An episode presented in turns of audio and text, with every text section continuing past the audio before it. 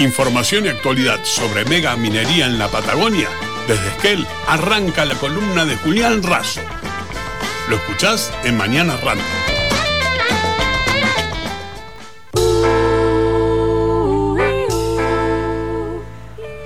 Y acá estamos listos, listas para empezar una nueva columna Mega Minería en la Patagonia. Buen día, Juli, ¿cómo andás?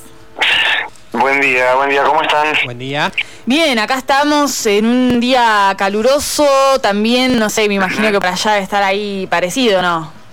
Sí, sí, quizás eh, no tan caluroso, pero bueno, las mañanas igual son siempre un poquito más frescas y a las más tipo 4 a las 5 de la tarde nos damos cuenta hasta dónde llega el calor, ¿no? En la Patagonia es medio, sobre todo en el oeste patagónico, bastante así. Tenemos las así. temperaturas más altas ya pasando la tarde. Tal cual. Ahora por ahora está, está, se ve que va a ser un día caluroso, pero todavía está fresquito afuera. Tal cual. Bueno, acá está bastante caluroso. Yo creo que cuando vine a la radio ya, ya lo sentí, así que bueno.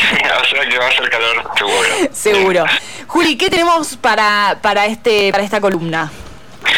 Bueno, un poco de, de novedades eh, en términos de, podemos hablar, si se quiere, seguir hablando de Chubut y lo que viene pasando, ¿no? Porque hubo eh, inauguración del periodo de sesiones legislativas, eh, volvieron las clases en los diarios, ¿no? La tapa de los diarios volvieron las clases, pero en la realidad concreta no arrancó casi ninguna escuela, también podemos hablar de eso. Podemos hablar que en el único plan del gobierno parece ser la, la mega minería, que Arcioni volvió a hablar de, de, una vieja y conocida campaña, ¿no? La de hablar de desierto, una supuesta región donde no hay nadie y a donde hay que llevar la civilización, también de eso. Eh, ¿Se acuerdan que hablábamos de una investigación por falsedad ideológica por el informe del CONICET Truchado? Bueno, Sí. la justicia volvió a ordenar que se, reaper- que se reabra esa investigación por falsedad ideológica, temas que venimos eh, tratando a lo largo de las distintas semanas. Pero si les parece, arrancamos un poco, también está bueno analizar a, las mineras, ¿no? Las novedades mineras, que, que más allá de lo que hacen nuestros gobernantes, cómo la ven también las empresas mineras, ¿no? Y quienes invierten en estas cuestiones. Tal cual, sí, ahí está mucho de lo que se juega, porque es mm, eh, ya sabemos cómo es, ¿no? El orden entre mercado y Estado, sabemos qué, qué cosa está primero también. Hay que ponerse los anteojos y estudiar también, leer lo que dicen, lo que comentan. Y una de las herramientas interesantes para tener en cuenta es eh, lo que es el índice de potencial mineral y de mejores prácticas del- y de mejores prácticas. Un índice que genera el Instituto Fraser, ¿sí? El Instituto Fraser es un centro de investigación de Vancouver, en Canadá, ¿sí? Un think tank, think tank como le dicen, que es como un centro de Think tank. investigación, es un espacio en donde eh, se dedican a investigar, un centro de estudios, que busca en sus propias palabras medir, estudiar y comunicar el impacto de los mercados sí competitivos, la intervención gubernamental y la intervención gubernamental en el bienestar de los individuos, o sea, estudiar a los mercados y recomendar dónde invertir, ¿no? Donde no hay intervención estatal, dicen ellos, que son de un perfil conservador y el libre mercado, pero digamos la verdad, ¿dónde el, dónde el Estado interviene a favor de los empresarios, ¿no?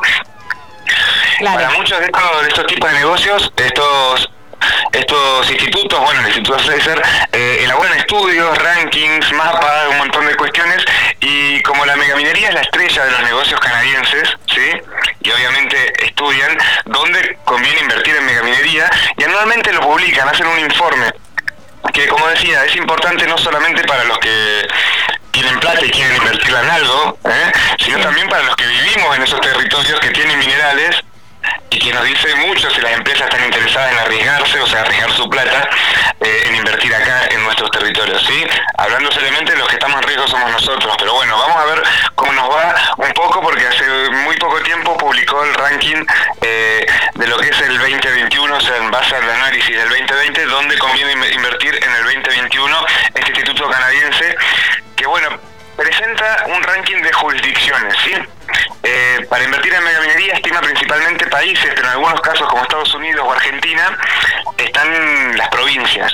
¿Sí? ¿Por qué? Porque hay leyes provinciales. No- Nosotros no tenemos una única ley eh, igual para todas las provincias, sino que cada provincia estableció distintas leyes a lo largo del tiempo, como el caso de Chubut, de Mendoza, bueno, de Río Negro hasta el 2011, que también tuvo prohibida la megaminería, entonces eh, las jurisdicciones argentinas están separadas en provincias en, el, en el ranking.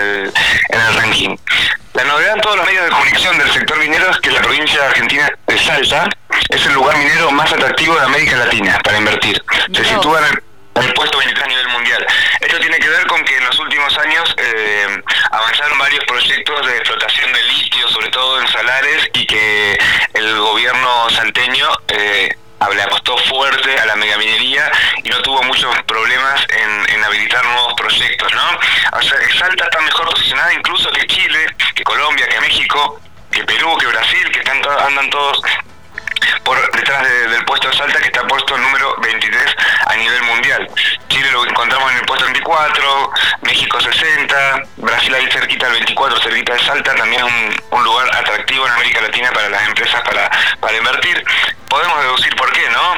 Tenemos que ver no solo las, cuestiones minerales, sino también qué tipo de gobiernos tienen, qué políticas eh, le, brindan a las, a las empresas. Por otro lado, las jurisdicciones menos atractivas Río Negro, por ejemplo, está en el puesto número 64. Por más de que tiene una ley que habilita la megaminería.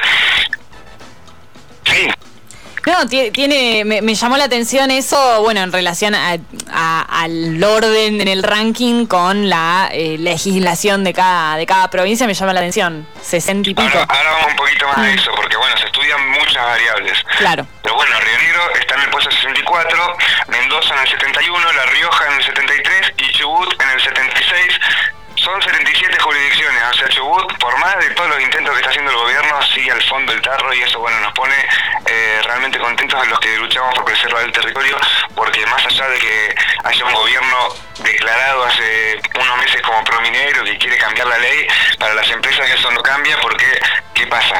Al igual que podemos hablar de Río Negro, La Rioja, que no tiene una ley prohibitiva, pero sí tiene una sociedad que pelea contra las mineras, eh, eso hace que desciendan en el, en el ranking. El único, el único lugar que está abajo de Chubut es Venezuela, que bueno, como todos sabemos, está por todo lo que está atravesado Venezuela, hace que a las empresas la pongan al fondo de toda esta de toda esta lista como para recomendar dónde invertir. Es importante esto porque las empresas megamineras son asociaciones societarias, o sea, dependen de convencer a inversionistas para que pongan la plata, para que pongan su capital en ellas, y para eso tienen que mostrar avances, logros y nuevos proyectos. A ver, por ejemplo, Que es dueña del proyecto de Navidad acá en Chubut, no le viene bien este ranking porque ellos tienen que, además de lograr cambiar la ley de Chubut, convencer, convencer inversores de que van a lograr sacar ganancias y va a poder llevar adelante su proyecto en Chubut. Así es como, bueno, Chubut está al fondo del listado justamente por no solo por la ley que tenemos, sino por la resistencia que está habiendo, y eso se ve también en otras provincias como Río Negro y La Rioja, que si bien no tienen esa ley, eh, a las empresas la ven, la ven peluda a la hora de invertir. Hay otros lugares que parecen más simples. Sí, la verdad, este, bueno, es muy, muy, muy completo todo lo que me estás contando. Es súper interesante porque además, eh, bueno, claro, en, el sentido en el cómo funcionan las inversiones mineras con eh, socios inversores y todo demás, es importante este ranking, no es un dato así aleatorio que bueno, ah, mira, aparecimos en un ranking, no, es una cuestión eh, importante. Bueno, me, me, quedo con que las, las luchas callejeras tengan impacto en esa, en esa medición. Claro, se me estaba pasando no solo las leyes, sino eh, la otorgación de permisos y cómo, cómo las sociedades responden, sino también, por ejemplo, las penalizaciones. ¿eh? A ver, si un país penaliza una minera porque hace mal las cosas, eh, se considera que es menos atractivo para invertir. Mirá. O sea, o sea que si se penaliza una minera por un desastre ambiental, eh, cuando en realidad se la pasan diciendo de que eh, hay que hacer minería bien, de que sustentablemente se puede hacer, de que, de que se puede hacer bien y que donde se hace mal eh, no son los ejemplos porque van a hacer bien las cosas. Bueno, eso debería hacer que si se penaliza una empresa, una, una provincia sea más seria para invertir. Bueno, no, las empresas no quieren que las penalicen, no quieren, digamos, quieren sacar la mayor cantidad de, beneficios posible y eso lo demuestran, digamos, cuando elaboran también estos rankings. Así que sí, eh, si queremos evitar que nos saquen, mejor estar al fondo del listado. Eh, la verdad, Juli, está, está eh, más que interesante todo esto, todo esto del ranking. Esperamos que eh, también, bueno, se, puedan mantener ¿no? las condiciones en las cuales se se vuelve poco atractivo para los, los potenciales inversores. Esto es como, digamos, en el contexto del libre mercado y al que apuestan estas empresas, eh, bueno, vamos a, empujar para que la, legislación también acompañe esta, em, bueno, todas las, restricciones, el no es no en la calle que esté acompañado por, por la, por las, la legislación, por supuesto. Cuanto más avancen las legislaciones, más demuestra que, que la sociedad está convencida y eso hace que, menos ganas tengan de, invertir y que más les cuesta poder cuesta vender esos proyectos que tienen en el exterior, como el caso del uranio en Río Negro también. Estos rankings hacen que, los que tienen que invertir en eso se la piensen dos veces, así que está bueno, está bueno. ¿Y cómo viene? Eh, ¿Hay alguna novedad por el lado de la legislatura ahí en Chubut? ¿Cómo viene ese asunto? Bueno, en Chubut está, está bastante convulsionada la cuestión. A ver, eh, una vez que se arranca el nuevo año legislativo y se eh, la realidad fue que se eligió un vicepresidente de la Cámara que es de los más promineros que hay, eh, que se tienen que volver a conformar las comisiones y que parece que estarían apurados en la Comisión de Recursos Naturales conformada el año anterior para poder eh, darle dictamen a la zonificación, pero todo esto son rumores, estamos acostumbrados a que se la pasen tirando pescado podrido. En todo caso, hoy a las 3, a las 5 de la tarde tendríamos novedades y efectivamente se hubo dictamen en una comisión y puede llegar a tratarse en la legislatura mañana o el martes que viene. En todo caso, si les parece si llega a pasar algo así, nos comunicamos con la eh, nos volvemos a comunicar y hablamos y de acá el miércoles llega a haber alguna novedad, podemos ampliar la información. Por ahora hay muchos medios que dan la noticia, pero siempre en potencial, ¿no? Diciendo habría, se reuniría, habría, y la verdad que ya de estas amagues eh, venimos de varios, por lo tanto no sé si hay que darle tanta credibilidad. Bueno, vamos a estar atentos entonces y por supuesto nos mantenemos en contacto a ver si hay que hacer alguna una salida de emergencia. Tal cual, tal cual. Nos mantenemos en contacto. Saludos a todos por allá y a la audiencia. Dale, Juli, muchas gracias y nos vemos la semana que viene.